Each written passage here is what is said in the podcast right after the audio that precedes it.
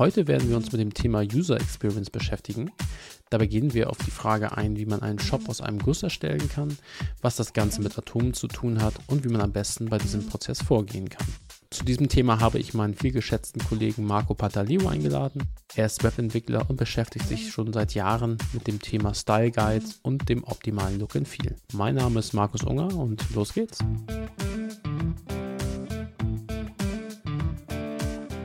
Wirklich guter Podcast. Der Neuland-Podcast zu Softwareentwicklung, E-Commerce und Organisation. Hallo Marco, wer bist du und was tust du? Hi, ich bin Marco, ähm, bin bei Neuland seit elf Jahren jetzt und ähm, ich bin Softwareentwickler, aber hauptsächlich im Frontend.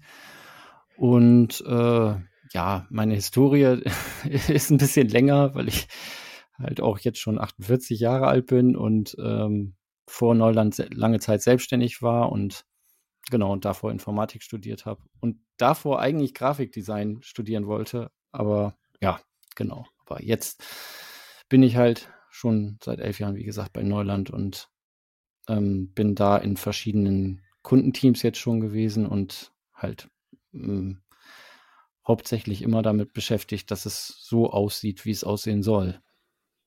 Genau. Und es ist ja gar nicht äh, so schlimm, 48 zu sein. Das heißt ja, du bist äh, erfahren und äh, weißt schon sehr viel, sehr viel mehr als ich wahrscheinlich. Und du hast äh, eben gesagt, du hast ähm, Grafik studiert oder zum Teil studiert. Und in dem Kontext habe ich dich angefragt. Und zwar ist mir wieder aufgefallen, dass äh, in verschiedenen Shops oder Webseiten das Look and Feel nicht so ideal ist. Ich nehme mal hier Amazon als Beispiel. Da sehe ich verschiedene Teile der Webseite, wenn ich jetzt irgendwas kaufen will, meinetwegen jetzt eine, eine Hose oder ein Hammer oder sowas, kann man auch bei, beim Baumarkt in der Ecke kaufen, aber ich hole es öfter mal auch bei Amazon oder im Online-Shop. Und das Look and Feel ist immer nicht so ganz einheitlich. Und das finde ich immer sehr schade. Äh, und über das Thema wollte ich dann mit dir sprechen. Da wird oft der, der Begriff Style Guide oder Pattern Library benannt. Aber das ist so ein bisschen das, äh, das Problem. Ne? Also das Look and Feel ist nicht gleich. Und da wollte ich mal von dir Rat holen, was man denn da machen kann. Vielleicht magst du da was zu sagen. Ja, also ähm, grundsätzlich erstmal ist es, glaube ich, bei Amazon mit der Zeit besser geworden. Also es war schon mal besser als 99, oder? Definitiv, definitiv krasser äh, vom unterschiedlich sein oder von der Diversität oder wie auch immer man das nennen soll. Ähm, ja, also ähm, ich, ich weiß nicht so genau, wie, wie jetzt, also man weiß ja wirklich nicht genau, wie äh, Amazon aufgebaut ist, ne? Also, also äh, so ganz genau. Und ähm, ich glaube halt, dass tatsächlich da so viel verteilte Teams sind, die alle nichts voneinander wissen oder halt nur ähm, sich Sachen halt über den Zaun werfen und, ähm, und deswegen halt dieser einheitliche Look and Feel gar nicht entstehen kann. Ne? Ähm, ich habe äh, tatsächlich mal ähm, auf einer Konferenz von einem, der ähm, bei, wo war er denn jetzt? Äh, bei entweder Viagogo oder äh, ich weiß nicht, irgend, irgend so ein Reisedienstleister äh, mhm. gewesen und der hat halt auch erzählt, dass die halt ähm, so einen riesigen ähm, ja, Baum an CSS sozusagen haben für ihre Website und da wird immer was hinten dran geflanscht und ähm, und äh, ja, das äh, ist halt überhaupt nicht mehr zu handeln und ähm, ja, also eigentlich in dem Fall hilft eigentlich nur ein Clean Sweep und alles nochmal von vorne machen. Ne? Aber das ist natürlich auch immer schwierig, weil der Betrieb ja weitergehen soll. Genau, so ein, so ein Neustart ist immer schwierig. Ne? Ähm, man spricht ja auch von auf dem äh, grünen Feld starten, ne? wo alles äh, neu ist. Das wünscht sich, glaube ich, jeder Entwickler im Herzen eigentlich, aber es ist im Kontext schwierig. Ne? Jetzt hast du eben gesagt, ähm, Amazon ist riesig. Ne? Also das ist jetzt nur ein Beispiel von einem E-Commerce-Player, aber tendenziell sprechen wir von solchen großen Shops ja von äh, verteilten Teams oder, oder vertikalisierten Systemen so ein bisschen. Ne? Das heißt, man würde so einen Shop wahrscheinlich schneiden in verschiedene Bestandteile und dann dürfen sich ein paar Leute darum kümmern, ein paar Leute darum kümmern. Ne? Genau. Aber ähm, vielleicht ähm, magst du mal sagen, was so ein Style Guide eigentlich ist oder was, was ist das eine potenzielle Lösung für so ein Problem? Also erstmal gibt es ja, wie du ähm, ja weißt, äh, mehrere Begriffe, die äh, eigentlich äh, immer so ungefähr das Gleiche meinen, aber, aber ähm, man kann das halt unterschiedlich ausdrücken. Ich finde eigentlich, ähm, oder beziehungsweise ähm, hat äh, Michael ja auch in Folge 2 äh, den Begriff Designsystem ja auch nochmal erwähnt. Also das ist so für mich auch eigentlich der Begriff, der das, der das so von oben herab sieht. Ne? Also ähm, ich finde halt ein Style Guide ist tatsächlich eher so etwas, was man sich anguckt, wo, wo man sieht, so sehen Dinge aus. Und der andere Begriff Pattern Library ist tatsächlich für mich so schon was Technisches, was aber auch ein bisschen in dieses Style Guide mit reinspielt, in das Optische. Also, und aber grundsätzlich kann man halt Designsystem dazu sagen. Okay. Oder also Guide, wie man will. Also das mhm. ist halt von Kunde zu Kunde natürlich auch verschieden tatsächlich, ne? Also äh, wie da das Naming ist. Genau, ist glaube ich nur wichtig, dass man weiß, worüber man spricht. Ne? Das hast du gesagt, Designsystem aus Steiger, das ist ein bisschen äh, der Oberbegriff und Pattern Library wäre für dich die konkrete technische Umsetzung. So habe ich das zumindest verstanden. Ne? Genau. Ähm, vielleicht noch kurze Differenzierung, weil ich den Begriff äh, CI, also Corporate Identity, auch oft in dem Kontext höre. Äh, spielt das damit rein oder ist das ein separates Thema für dich? Naja, also das kommt ja drauf an, worauf jetzt, also für was jetzt dieses Designsystem ist. Ne? Wenn es jetzt ähm, nur für eine Website ist, dann kann sich ja die jeweilige, also das jeweilige Unternehmen sich halt überlegen, soll die Corporate äh, Identity oder das Corporate Design als Teil der Corporate Identity tatsächlich äh, sich ganz durchschlagen in alle Medien hinein. Ne? Anfangs, ähm, also in den Anfangstagen des Web war das ja überhaupt noch nicht möglich, weil äh, tatsächlich ja äh, die Darstellungsmöglichkeiten halt noch begrenzt waren. Das geht ja jetzt eigentlich erst jetzt in den letzten Jahren los, dass, äh, dass es eigentlich keinen wirklich großen visuellen Unterschied halt zwischen äh, Printmedien und Webmedien ähm, gibt. Ne? Also durch, einmal durch Retina, durch, also durch hochauflösende Displays oder halt durch viel mehr Möglichkeiten bei CSS und ähm, hm. durch Schriften, die jetzt halt möglich sind. Also früher gab es ja nicht mal Webfonts, ne? Also genau. genau. Schon ein bisschen her. Aber die, die, äh, die Antwort war, it depends, ne? Kommt halt darauf an, wofür ähm, dieser Stargate gedacht ist und wie weit man das auf dieser Unternehmensebene macht. Ne? Jetzt haben wir schon aber viel gesprochen über den Stargate. Äh, wir, wir kennen ja auch Stargates und Pattern Libraries. Vielleicht magst du mal kurz beschreiben, wir sind ja hier ein Audioformat, wie so ein Stargate wirklich aussieht. Weil ich glaube, die wenigsten können sich das vorstellen, die den Begriff vielleicht noch nie gehört haben. Ist vielleicht auch schwierig zu erklären, aber ich bin mir sicher, das schaffst du. Genau. Ähm grundsätzlich ist ein Style Guide eigentlich ja sowas wie ein Katalog von ähm, Elementen, die auf einer Website halt auftauchen können. Und ähm, da gibt es natürlich verschiedene Arten, das aufzuziehen. Also wir hatten ja auch schon mal ähm, den Begriff Atomic Design ähm, gehört. Also grundsätzlich ist es halt so, dass man dort halt Dinge sieht, die auf Websites auftauchen, in welcher Granularität auch immer. Also wenn du jetzt halt so ganz kleine Sachen wie Überschriften nimmst oder Buttons äh, als ganz kleines oder halt tatsächlich äh, größere Dinge wie Slider oder sowas, ne? Also Produkte-Slider oder so und ähm, ja, meinetwegen auch ganze Seiten, ne? Das, könnt, das könnte theoretisch halt auch in einem Steiger sein. Das kommt halt immer drauf an, wie das Ganze gefasst ist, ne? Also also in der Regel, ähm, ich fasse mal für mich nochmal zusammen, in der Regel sieht man, glaube ich, auch äh, links immer dann so verschiedene Gruppen. Da hat man verschiedene Komponenten, die auf der Webseite benutzt können und vielleicht kennt das einer von so einem WYSIWYG-Editor, dass man so bestimmte Elemente reinziehen kann. Ne? So kann man sich das vorstellen. Also alles, was auf der Webseite ist, wird in so einem Style Guide oder einer Pattern definiert und kann dann auch genutzt werden. Ne? Ist der denn ähm, ausschließlich für die Kommunikation mit dem Kunden relevant, so ein Style Guide, oder wofür ist der jetzt eigentlich gedacht?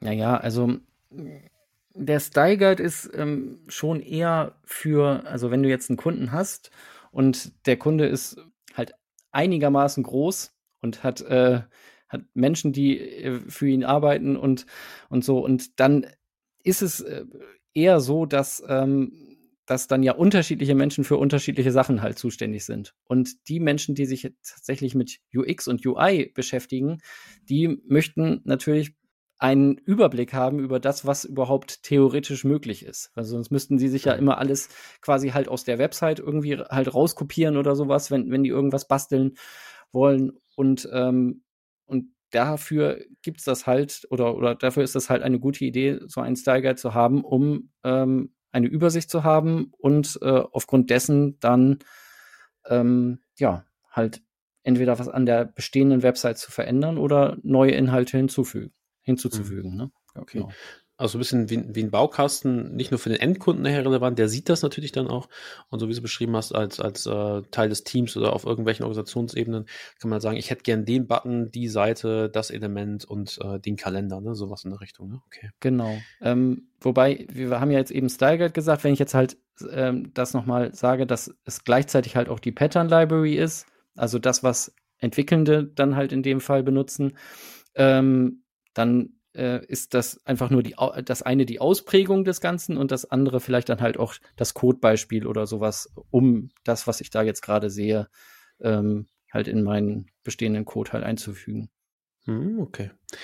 Gut. Das heißt, wir haben jetzt grob verstanden, was ein Style Guide ist, wo die Differenzierung ist zwischen ähm, Pattern Library, Design, System, haben wir eben auch schon genannt, wofür es gedacht ist. Jetzt habe ich festgestellt, mein, mein fiktiver Shop, der ist ganz riesig und äh, der sieht immer nicht einheitlich aus. Wie, ich gehe, äh, wie gehe ich denn fachlich am besten vor, um so einen Style Guide zu etablieren, um, um ein einheitliches, du hast eben auch schon gesagt, UI, UX Gefühl für den Endkunden zu produzieren? Also das heißt, du, du hast jetzt Amazon immer noch. Als, Mir gehört Amazon. Es ist jetzt raus. genau. Ja. Vielleicht ein ganz genau. kleiner Teil nur, aber immerhin.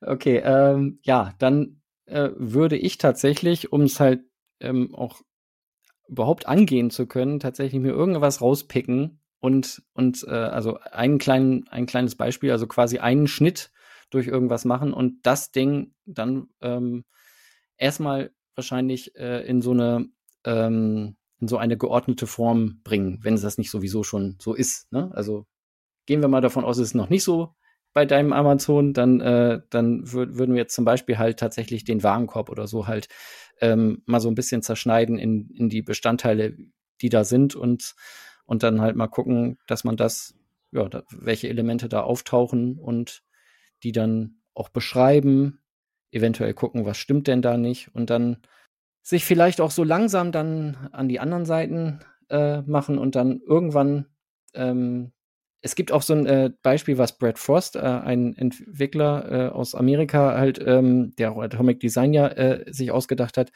äh, sich ausgedacht hat, das ist dieses Interface Inventory, ne? Also wo man halt quasi durch die gesamte Website halt durchgeht und erstmal alles sammelt, was es so, äh, was es so an unterschiedlichen Ausprägungen von, von Sachen gibt. Also wie viel verschiedene Buttons und sowas. Und und das ist eigentlich immer ein guter, gutes Beispiel, um, um irgendwas Visuelles zu haben, um tatsächlich auch Entscheidungen zu treffen, äh, in welche Richtung das jetzt dann gehen soll.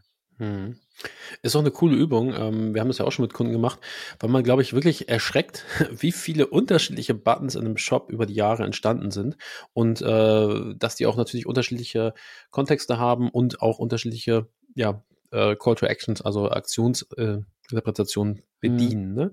Aber ich habe es jetzt so verstanden, man geht das im, fachlich mit dem Team durch, mit seinen Vorgesetzten, wie auch immer, ähm, schaut sich die Seiten an, sammelt erstmal. Dann ne? hat man ein großes Bild mit ganz vielen äh, Bildchen drauf, Überschriften, Buttons und so weiter, was es da noch gibt, ne? Kalender, Picker, Add to Card Button und so weiter. Ne?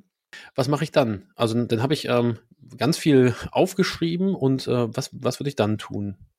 Ähm, ja, genau, da hast du ganz viel aufgeschrieben und dann äh, würde ich jetzt also, ähm, ja, also sagen wir einfach mal, dein Amazon ist halt ein, äh, ist ein, ein Kunde, was, äh, was verteilte Teams hat. Ne? Mhm.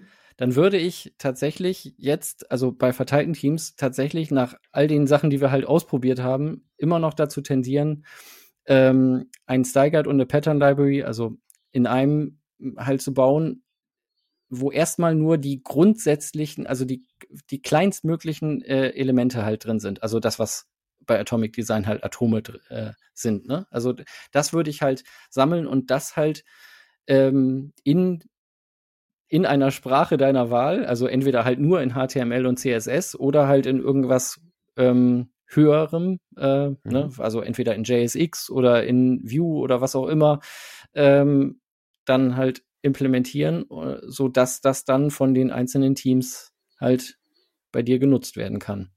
Okay, jetzt bist du schon sehr, sehr in die Technik reingegangen mit, mit äh, welche Sprache. Ich hatte erst gedacht Deutsch oder Englisch, das ist ja auch eine Frage, ne? wie benennt man Sachen. Aber ist das nicht also was? Ich persönlich ja? Äh, bin ganz klar äh, dafür, das so zu benennen, wie es genannt, wie es tatsächlich im Unternehmen genannt wird. Also tatsächlich, wenn die Domänensprache so ist, dass halt alles Englisch ist, dann würde ich es auch Englisch lassen und das nicht nicht komisch eindeutschen, aber wenn mhm. tatsächlich ähm, also zum Beispiel würde ich nicht Knopf sagen, wenn anstatt Button. Ne? Also nur wenn halt im, im Unternehmen tatsächlich alle von Knöpfen reden, dann, dann vielleicht schon. Aber äh, genau, aber ansonsten halt eher das, was, äh, was genutzt wird. Und wenn es jetzt halt um einen deutschen Shop geht, dann würde ich halt auch deutsche Begriffe tatsächlich nehmen. Ne? Also würde ich Überschrift anstatt Headline nehmen. Genau. Ne? Das ist, glaube ich, ein ganz guter, guter Trick zu fragen, sag mal, wie heißt dieses Element? Ne? Und mhm. wenn der CEO sagt dann, das heißt Kalenderpicker bei uns, ne? ist ja auch ein Mix aus Deutsch und Englisch, dann, dann wird es auch so benannt, ne? weil das der Domainsprecher hast du es, glaube ich, genannt. Ne? Genau. Jetzt ist aber, ähm, jetzt habe ich das so verstanden, wir haben jetzt alles ähm, aufgemalt, jetzt sehen wir, was es da gibt. Es gibt gewisse ähm, Gleichheit bei bestimmten Komponenten, Überschriften, sowas, ne? Jetzt ähm, hast du schon gesagt, es gibt verteilt Teams, aber da, da zuckt es in mir schon, ähm, weil ich als Team, es bedroht das nicht meine Autonomie. Also verteilte Teams haben den großen Vorteil, dass ich alles eigenständig erstellen kann. Jetzt kommt wer von außen, sagt, bitte ändere mal deine ganzen Buttons von rechteckig auf rund und die Überschriften müssen jetzt 13 Pixel sein anstatt vor 14. Ist das, ist das ein Problem? Das, das kann natürlich ein Problem sein, aber wir wollen ja eigentlich, also jetzt musst du dich halt auch entscheiden, ob du jetzt halt einheitlich sein willst, also ein einheitliches Look and Feel haben willst oder, oder nicht. Also und ähm, grundsätzlich äh, finde ich, dass die Teams nicht wirklich bedroht sind, ähm, weil sie ja quasi immer noch das bauen können, was, was sie fachlich halt bauen wollen. Also nur halt mit, ähm, dann in dem Fall mit Komponenten, ne? also die äh, kleinen Komponenten, die eigentlich ja gar nicht so wahnsinnig fachlich sind. Ne? Also, sondern die ja theoretisch für alle möglichen Arten von Fachlichkeiten äh, zur Verfügung stehen. Ne? Also mhm. klar, Buttons tauchen meistens halt auf einer Produktdetailseite auf ne, um, um was in den Warenkorb äh, zu, zu, legen, aber sie tauchen halt auch auf äh, im Warenkorb, um halt äh, in, in eine Last-Check-Seite oder wie auch immer man das nennen kommen oder, oder halt auf eine Zahlartenseite zu kommen. Ne? Also da, das ist klar. Also da gibt es schon natürlich äh, Gemeinsamkeiten, auch über vertikalen oder über, über, wenn es halt nicht vertikalen sind, über Systeme hinweg. Ne? Mhm. Und, und okay, jetzt äh, habe ich verstanden, das Team ist eigentlich nicht äh, bedroht, hast gesagt, ähm, weil sie die Sachen ja sowieso bauen müssen, die kriegen es von außen halt rein. Das ist äh, vielleicht ja auch komfortabel, kann ja sein, ne? Ähm, aber wer, wer macht denn diesen, diesen Style oder die Pattern Library konkrete Ausprägung? Gibt es da irgendwie ein anderes Team noch? Muss jedes Team das ein bisschen auch mitmachen? Wie, wie funktioniert das auf so einer fachlichen oder organisatorischen Ebene? Genau, also da gibt es halt auch schon unterschiedliche Ansätze, äh, die wir auch bei Neuland ja ähm, durchgemacht haben. Äh, ich persönlich bin immer noch jetzt äh, nach den Jahren, die ich jetzt bei dem Kunden bin, wo ich jetzt bin, der Meinung, dass es halt das Beste ist, wenn diese, äh, wenn es halt eine zentrale Pattern Library gibt, die ähm, von einem Kernteam gemacht wird, aber das Kernteam macht nicht nur das, sondern ist äh, besteht äh, sehr gern halt aus äh, Mitgliedern anderer äh, Teams sozusagen, die halt sich um die Produktdetailseite, um den Warenkorb oder, oder um die äh, Suchenseite oder sowas kümmert oder, oder um die Startseite oder was auch immer. Und tatsächlich, das ist aber auch klar, ein ähm, PO an der, an der Spitze von der Pattern Library gibt, ähm, ähm, und die Person hat dann den Hut auf und, und steuert das Ganze halt, ne? Also, dass es halt nicht nur aus mhm. den Teams heraus gesteuert wird, sondern halt, also, dass die Teams halt schon ähm, mit, mit, der, mit dem Pattern Library Team dann halt reden können, also dann mit den anderen, die dabei sind und ähm, dass dann aber auch natürlich Feedback zurückkommt zu den, äh, zu den einzelnen Teams, ne? Also, mhm. dass es in die eine Richtung, aber auch in die andere Richtung gehen kann. Genau. Ich erkläre mal kurz, PO ist Product Owner, ne? also sind wir im Scrum-Kontext, also jemand, der die Produktverantwortung hat und da so ein bisschen entscheidet, was, was ähm, den meisten Business Value hat für das Team, ne? so ein bisschen. Und äh, du hast jetzt gesagt, dass das Team, ähm, das sich um diese Pattern Library kümmert, ist so ein bisschen gemischt aus den anderen. Macht auch, glaube ich, Sinn, ne? weil ich habe mir immer gefragt, ähm, die haben ja dann eigentlich ja gar kein richtiges Produkt in dem Sinne, dass man am Markt vertesten kann. Das fand ich immer unglaublich schwierig, in so einem Team zu sein, das so ein bisschen äh, vor sich hin werkelt, ohne wirklich rauszukriegen, kommt das gut an, schlecht an, was machen die Teams eigentlich? Genau. Oder hast, hast, wie ist da deine Erfahrung? Ist das besser dann? Ähm, also ich kann ein bisschen von den Kunden, wo ich jetzt halt bin, erzählen, dass diese ganzen, äh, das Experimente halt tatsächlich eher tatsächlich von den ähm, UXler äh, und UXlerinnen halt kommen. Ne? Also dass, dass die halt tatsächlich dann so Tools wie Figma oder so äh, benutzen und ähm, Sachen halt auch bauen, also äh, Prototyping machen äh, ähm, und, und dann in dem Fall tatsächlich ähm, ja halt irgendwas machen können, ohne dass, dass die Teams da halt selber mit, äh, mit drin sind. Ne? Also, oder, oder beziehungsweise aufgrund dessen dann halt äh, Sachen schon austesten können, bevor sie überhaupt mit den Teams ähm, über, über Themen oder so reden. Ne? Die können natürlich theoretisch da auch mit dabei sein, aber ja, aber äh, das funktioniert eigentlich ganz gut. Natürlich muss da genug ähm, also, also müssen natürlich genug An Angestellte halt in dem äh, Unternehmen sein. Also wenn du halt äh, nur ein, äh, ein kleines Unternehmen hast und, und du kannst dir nicht äh, das leisten oder so halt äh, mehrere Leute zu haben, die an der Stelle oder an der Stelle arbeiten oder, oder tatsächlich halt eine Personalunion mit sich selber sein müssen, äh, dann, mhm. dann ist es natürlich schwierig, ne? Dann, äh, dann geht das nicht. Ne?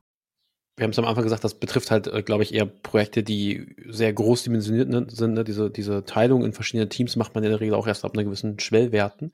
Und ich fand ganz spannend, was du gesagt hast, dass man immer auch die Freiheit hat, zu experimentieren, ne? Auch in diesem, mit, auch wenn du ein Pattern Library hast, das finde ich ganz wichtig, dass auch die Produktteams selber ähm, Sachen ausprobieren können und auch dann die Designer für sich selber, ne? Dass man nicht so ein Abhängigkeitsverhältnis schafft, ne? Das ist, glaube ich, ein wichtiger Punkt. Okay, dann haben wir es fachlich für mich soweit runtergebrochen. Das heißt, ähm, ich setze mich mit dem mit der Organisation hin, gucke, welche Elemente gibt es, mache einen Schnitt, was so sein könnte. Wir gucken, ähm, gibt es ein horizontales Team, das diese diesen Library betreuen kann. Das ist ein Mix aus verschiedenen Teilbereichen von Teams.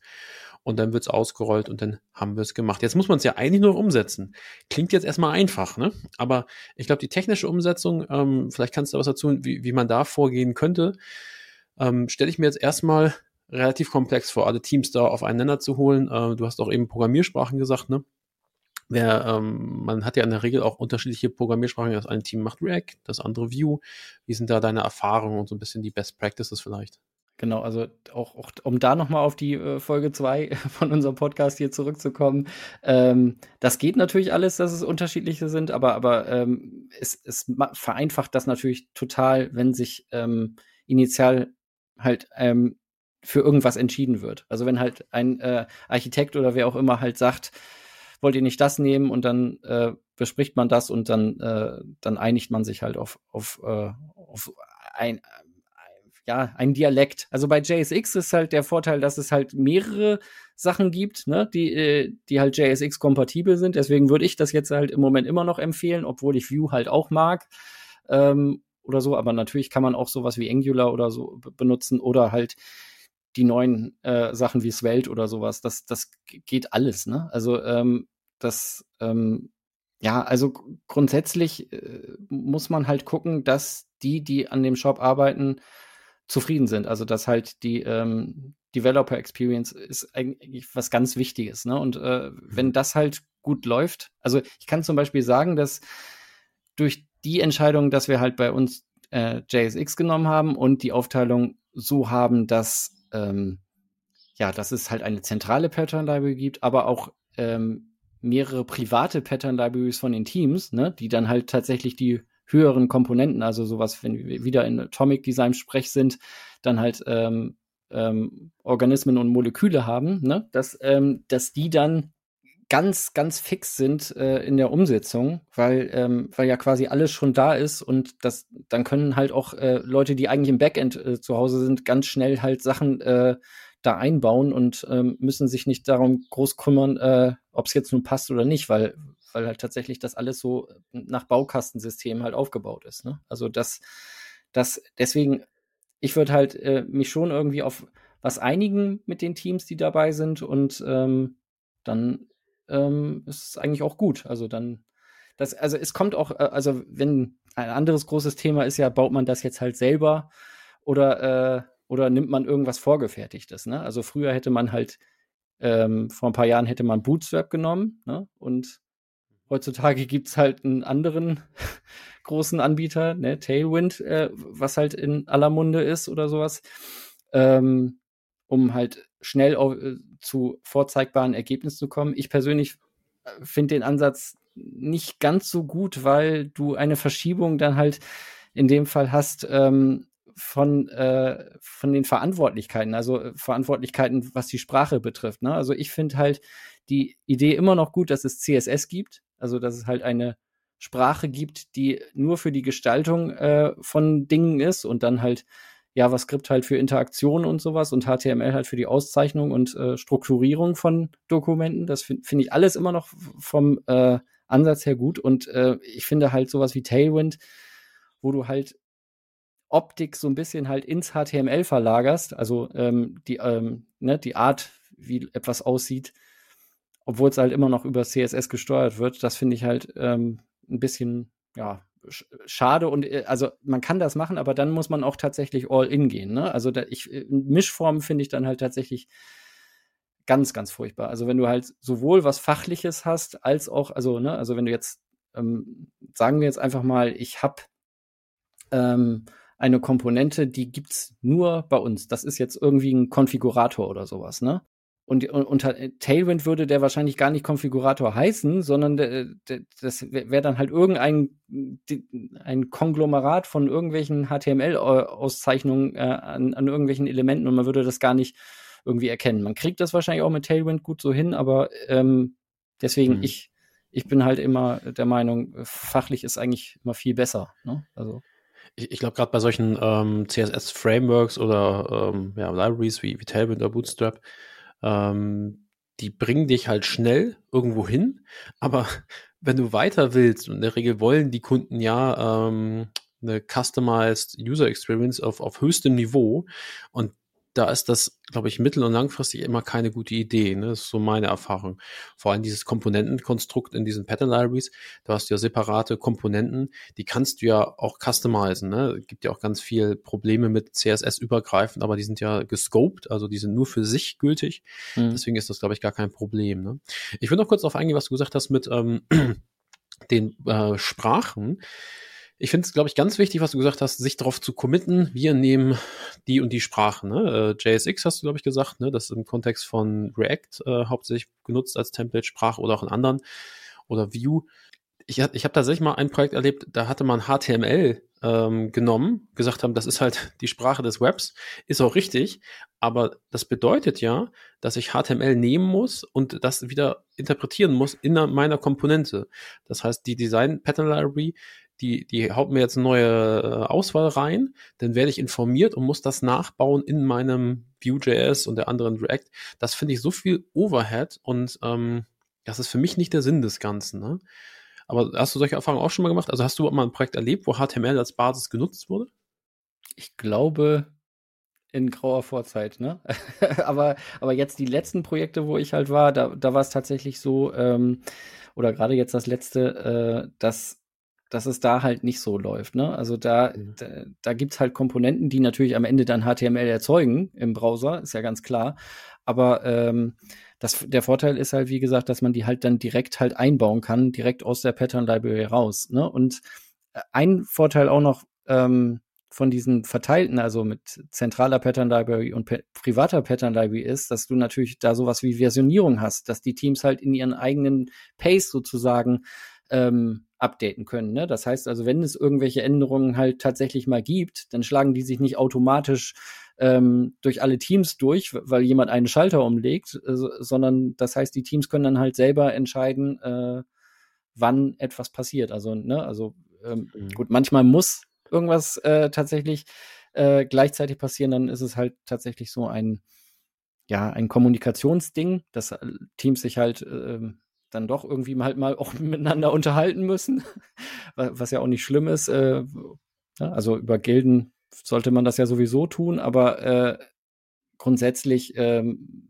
ist es ja so schon so, dass die Teams ja füreinander äh, oder also eigentlich nur für sich selber da sind und, und ähm, aber für die anderen natürlich auch da sind, wenn, wenn sie halt Hilfe brauchen.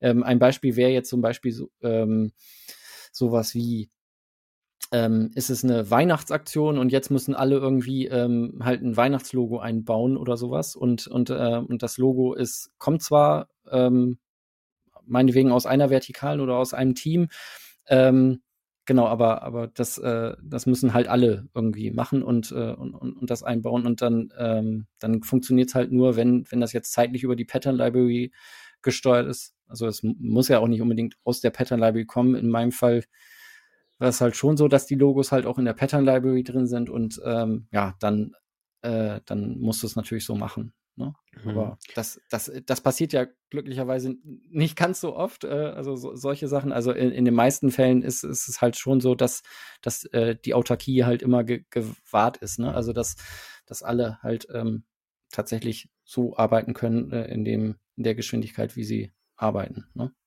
Genau. Und was du gesagt hast mit Versionierung, ist, heißt für mich immer, ich kann selbst als Team entscheiden, jetzt machen wir eine neue Version, dann gucken wir mal drüber, ne? Und Kommunikation ist immer da, gerade wenn du mit mehreren Teams arbeitest. Und solche Breaking Changes wie, keine Ahnung, der, der Kaufbutton ist anstatt 100 Pixel auf einmal 200 Pixel groß. Das sind halt Design Changes, ne? Die müssen auch angekündigt werden. Aber ich finde tatsächlich einen Punkt, den du gesagt hast, ähm, enorm vom Vorteil. Ich glaube, früher haben wir es auch noch Integrated Guy genannt.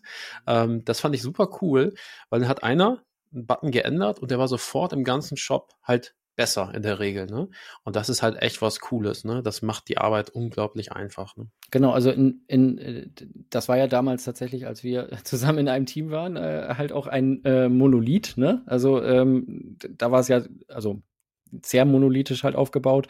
Und ähm, da ist es natürlich überhaupt kein Problem, weil, weil dann schlägt sich das halt automatisch durch. Aber äh, und ähm, in den verteilten Teams ist es halt, glaube ich, schon besser, wenn es halt nicht automatisch von außen halt reinkommt, ne? Also weil, weil du ja tatsächlich, wenn du halt wirklich sowas hast wie ein Breaking Change, also wenn es jetzt einfach nur ein Button ist, der sich in der Farbe oder so ändert, ne? Dann, ähm, dann machst du ja nicht wirklich was kaputt, da, dass die ganze Seite auseinanderfällt. Dann hast du halt nur auf einmal halt einen, andersfarbigen Button. Das kann natürlich auch irgendwie nicht so schön sein, aber äh, in den meisten Fällen äh, ist es dann halt kein Beinbruch so, sozusagen. Aber bei den Breaking Changes äh, ist es dann halt schon gut, wenn ja, äh, wenn man das halt timen kann, ne, wann, wann diese mhm. Änderungen halt durchkommen. Okay. Ähm, ich greife noch ein Thema auf, ähm, und zwar, weil du es eben selber auch genannt hast, Figma. Ne? Mhm. Das ist ja ein Tool, ich glaube, es wurde sogar von Adobe letztens gekauft äh, für wie 20 Milliarden, also scheint wohl gut zu laufen. Ist auch bei verschiedenen Kundenprojekten äh, im Einsatz. Wie würdest du dieses Tool ähm, denn in diesem Style Guide oder Panel Library verorten? Wo, wo ist da für dich der Einsatzzweck für das Tool? Ja, also das ähm, das kann natürlich ähm, auch bei jedem Kunden halt anders sein. Also grundsätzlich auf jeden Fall auf der UX-Seite aber theoretisch können auch Entwickelnde halt äh, das Tool nutzen, um selber Sachen damit zu machen. Also es ist halt, wenn es jetzt halt ganz äh, plump sagen willst, ist es halt ein aufgebohrtes Photoshop, was natürlich nicht stimmt. Ne? Es ist ja überhaupt, ist ja überhaupt kein Fotoeditor. Aber ähm, grundsätzlich hast du da natürlich die Möglichkeit auch ähm, ja äh, halt responsive Sachen zu machen und ähm, theo theoretisch halt auch dir CSS halt direkt daraus zu kopieren, äh, Farbwerte, also alles, was, was sonst halt immer mühevoll halt ähm, ja von den Entwickelnden halt gemacht wurde, ne, das, das geht da halt dann ziemlich einfach. Ich habe auch ähm, tatsächlich heute Morgen oder so halt tatsächlich wieder von einem Tool gehört, was ich noch gar nicht kannte, ähm, aber man kriegt ja auch nicht alles mit. Das heißt irgendwie Anima, das ist irgendwie so eine Schnittstelle zwischen, äh, zwischen Storybook, was ein ähm, was so ein Tool ist, um, um Pattern Libraries halt äh, ne, zu erzeugen und, und, zu verwalten und äh, Figma, also wo dann halt tatsächlich die Änderungen, die du halt in der äh, in deiner Pattern Library, also dann in dem Fall in Storybook machst, sich direkt in Figma halt äh, durchschlagen. Ne? Also das. Äh, ah, okay. Also von genau. Storybook nach Figma. Okay, ich hätte es gedacht, mich von Figma zu Storybook. ja, ich glaube, ich glaube, der Weg geht auch, aber aber tatsächlich halt auch der andere. Also dass du halt mhm. theoretisch mhm. nicht mal, also angenommen, du hättest jetzt, hättest jetzt halt schon irgendwie Code und dann kannst du, also und hast halt nur noch äh, gar keine Figma-Dateien davon, dann kannst du theoretisch äh, halt ähm, erstmal über Storybook ähm, dir natürlich so eine Pattern Library halt, das ist natürlich auch ein Ansatz, ne? Also mhm. sich das automatisiert halt äh, bauen zu lassen, ne? Also da hast du natürlich ganz viele unterschiedliche, also jetzt in dem Amazon-Beispiel halt ganz viele unterschiedliche Komponenten, die eigentlich alle das gleiche tun aber äh, genau, aber die Ordnung müsstest du dann da reinbringen und ähm, aus dem kannst du dann halt äh, Figma-Screens theoretisch. Also mhm. so habe ich es jedenfalls verstanden. Ich habe es halt noch nicht ausprobiert, aber äh, genau. erzeugen. Können die Zuhörer ja mal, mal testen, aber es ist ein guter Punkt auch. In der Regel hat man wächst ein System ja, ne? Mein Amazon ist ja auch gewachsen über die Zeit und irgendwann hat man dann Guide und das ist dann auch ein Aufwand, das reinzubrauen, äh, reinzubringen, ne? Da helfen einem Tools unglaublich. Ne? Ähm, ich würde jetzt nochmal äh, zum Abschluss zur Best Practice und Tipps-Sektion kommen. Und zwar gab es eine interessante Frage von einer Kollegin. Gibt es eine Situation oder Projekt, wo du von einem Style-Gast eher äh, Style Guide, also Petalary wäre die Ausprägung, eher abraten würdest? Hm. Ja, also ähm, grundsätzlich mag ich ja schöne Dinge, ähm, aber äh, aber ich meine, man, man muss es ja auch nicht irgendwie übertreiben. Also tatsächlich für Sachen, die gar nicht für den Endkunden gedacht sind und, und die eigentlich ähm, halt einfach nur funktionieren müssen. Da habe ich überhaupt kein Problem, dann halt irgendwas so äh, Fertiges wie Bootstrap oder Tailwind oder halt auch irgendwas, äh, was Material Design halt implementiert oder so ähm, zu nehmen. In, also zum Beispiel Beautify äh, benutzen wir für Backoffices äh, bei unserem Kunden. Das, äh, da, da ist überhaupt kein Problem. Und das kann man ja auch also anpassen kann man das halt schon, aber, aber halt so wie, wie ein Shop finde ich halt immer noch zu schwierig, weil, weil, weil da halt die Anpassungen halt so extrem sind. Also deswegen, mhm. aber für mhm. das ist das auf jeden Fall gut. Und da hast du ja quasi schon einen Style Guide drin. Und ansonsten natürlich Kleinstprojekte muss man auch nicht mit dem Style Guide machen, weil dann machst du die halt und dann äh, und dann ist es eigentlich mehr Arbeit, den Style Guide zu machen, als die eigentliche Seite. Ne? Also das, äh, das äh, da muss man das halt gucken. In, in unserem Fall jetzt hier bei diesen großen Shop-Systemen oder so, die wir ja betreuen, da, da ist es halt so, dass das ist, da ist ja viel mehr im Backend zu tun oder so als, äh, ne, und auch im Frontend selber als, als, äh, als in der, in, in so einem Style Guide oder in der Pattern Library. Hm, okay. Hast du noch Empfehlungen oder äh, Tipps zu dem Thema? Du hast äh, von Atomic Design gesagt, vom Jason Frost, hieß er so? Nein, das ist nee, wahrscheinlich Frost, aus, Brad, aus Brad Blade. Frost, genau.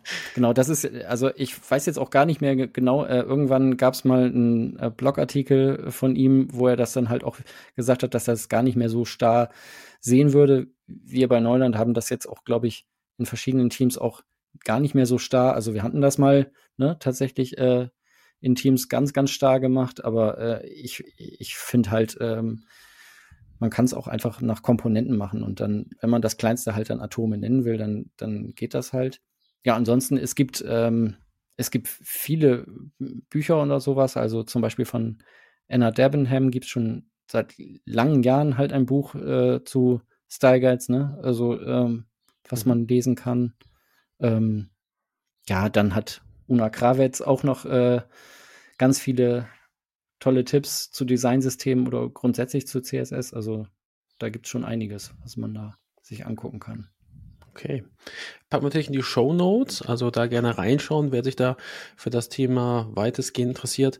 Und dann zum Abschluss, Marco, äh, kann man dich irgendwo noch finden? Social Media, hast du ein Buch geschrieben oder gibt es einen Film mit dir? Dreimal nein? Oder?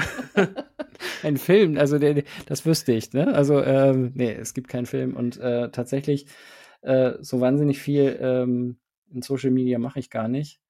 Ähm, fokussiere mich tatsächlich äh, in letzter Zeit eher auf die Arbeit. Genau. Okay.